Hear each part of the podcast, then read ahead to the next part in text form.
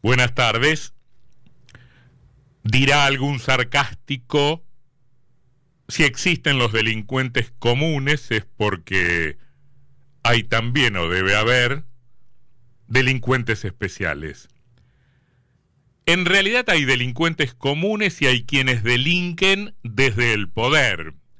Desde el poder en cualquiera de sus formas, en cualquiera de sus variantes. Investigar a los delincuentes comunes es relativamente sencillo. El sistema funciona razonablemente bien en esos casos. Investigar a quienes delinquen desde el poder, prolongando la beta humorística, podríamos decir, investigar a los delincuentes especiales, comporta ciertamente una dificultad mayor. Los más críticos del sistema judicial dicen, como diría Alfredo Citarrosa, que la ley es tela de araña, o sea, solo atrapa a los insectos más pequeños, a los bichitos más chicos. Pero dicen además esos críticos que el sistema fundamentalmente, esencialmente, está diseñado para que los grandes zafen, para que los grandes no tengan problemas con él. Por estos días en Entre Ríos se confirmó que las reglas también tienen excepciones, pues se acaba de confirmar la condena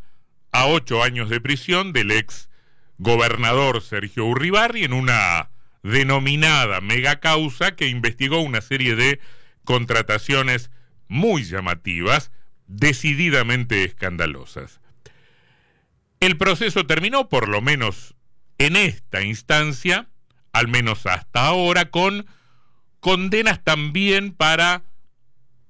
exfuncionarios de su administración y para un grupo de particulares que incluye el grupo, digo, por caso al cuñado del ex primer mandatario, el señor Juan Pablo Aguilera. Pero Urribarri enfrenta ahora otro proceso, un proceso que se abrió hace más de siete años. Subrayemos esto, detengámonos aquí por un instante, más de siete años, luego de una denuncia formulada por los abogados Rubén Pagliotto y Guillermo Mulet tras una publicación periodística. Se inició allí una causa que investiga si Urribarri incurrió, también deberíamos decir ahora, en el delito de enriquecimiento ilícito. Es una causa muy pesada y y en ella el ex gobernador debería declarar en su condición de imputado dentro de dos semanas en los tribunales de Paraná. Y debería explicar en ese contexto cómo es que su patrimonio creció tanto como para alcanzar una fortuna de 11 millones y medio de pesos más 7 millones 200 mil dólares más unas monedas que andan sueltas por ahí, 16 mil euros. ese es el resultado de una pericia que obra en el expediente. Todo esto, claro, hablando en, em, en números redondos. Y es una, una investigación que también pretende averiguar si es que hay dos personas, el empresario Diego Armando Cardona Herreros y un señor llamado Rubén Martínez, que son dos hombres de paja que prestan su nombre para ocultar esa fortuna crecida o creciente de Urribarria. Y quienes piensan que estas dos personas son testaferros del exgobernador de la provincia.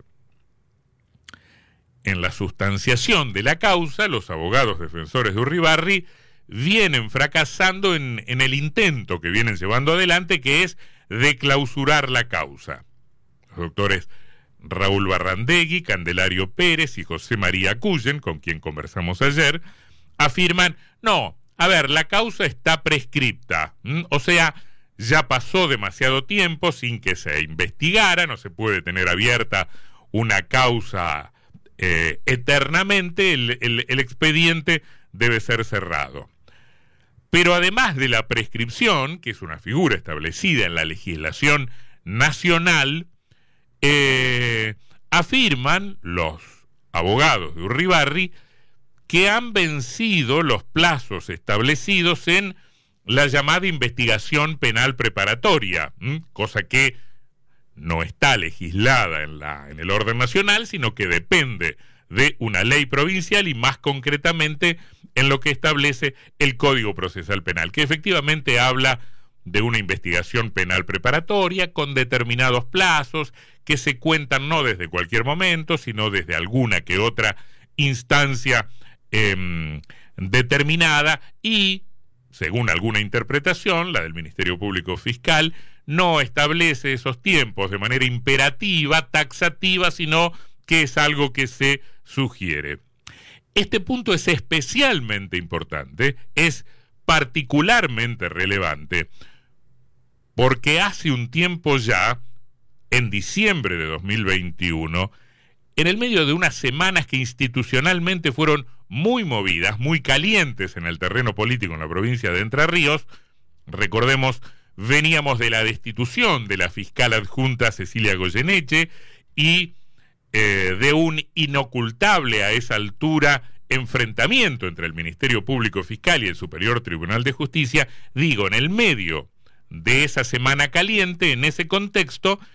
eh, tres jueces, tres jueces entrerrianos firmaron un fallo que fue interpretado en ese mismo momento ya como una sentencia que abría una puerta que dejaba abierta una puerta para la impunidad de los poderosos. Generaba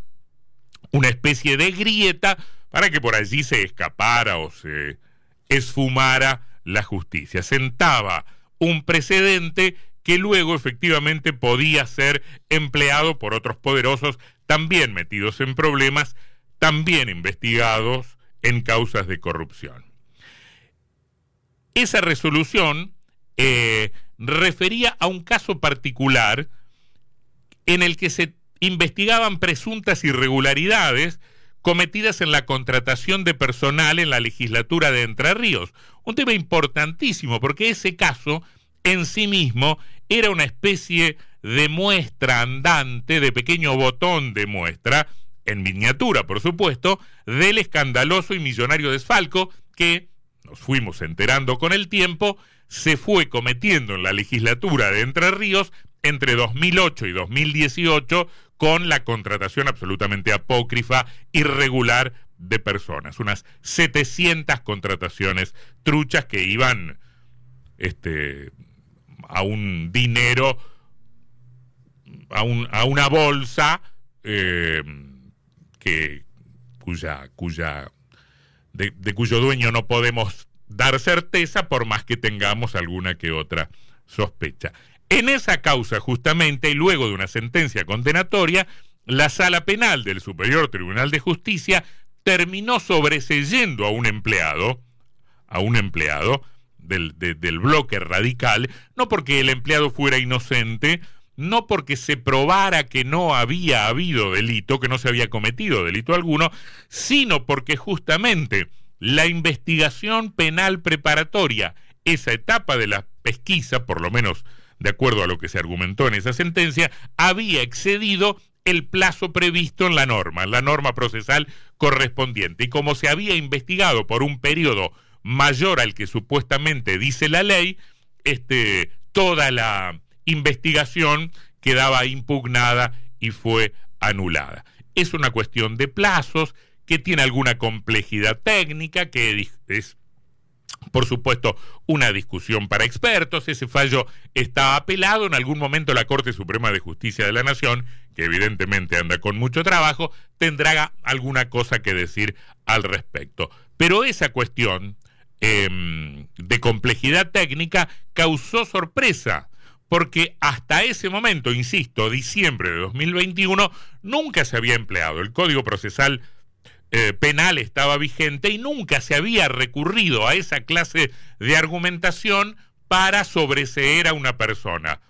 que la investigación penal preparatoria en esa causa había excedido determinado periodo supuestamente establecido por, por la norma. Y se la usó para justamente declarar la inocencia de alguien en un caso de corrupción. Cuando ahora se le pregunta a los integrantes del Ministerio Público Fiscal o a algunos de ellos sobre ese antecedente de la sala penal del Superior Tribunal de Justicia y sobre qué fue pasando luego desde diciembre del 21 hasta ahora con ese antecedente, la respuesta es que el criterio se usa de manera selectiva, se usa ocasionalmente no se emplea en todos los casos, sino sencillamente, esto es lo llamativo, en las causas de corrupción. En general parece un criterio, dicen los que hacen un seguimiento de las sentencias o de los pronunciamientos de la sala penal, que se emplea solamente en los casos de corrupción.